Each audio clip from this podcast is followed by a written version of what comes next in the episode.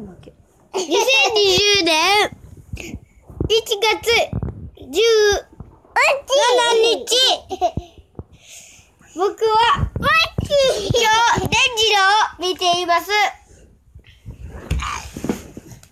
大爆発を起こし方で本当にそれがなる子面白いです。あとマシュマロも巨大化する子面白いと思いました。おしまい。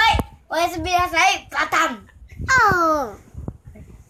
僕はデジロを埋めて、違った、こう、うー、点をしまえた。ほんで、ジョイロを埋めて、新しいヨイロになりました。そして、新刊空心はできました。終わり。おやすみ、バターン。以上。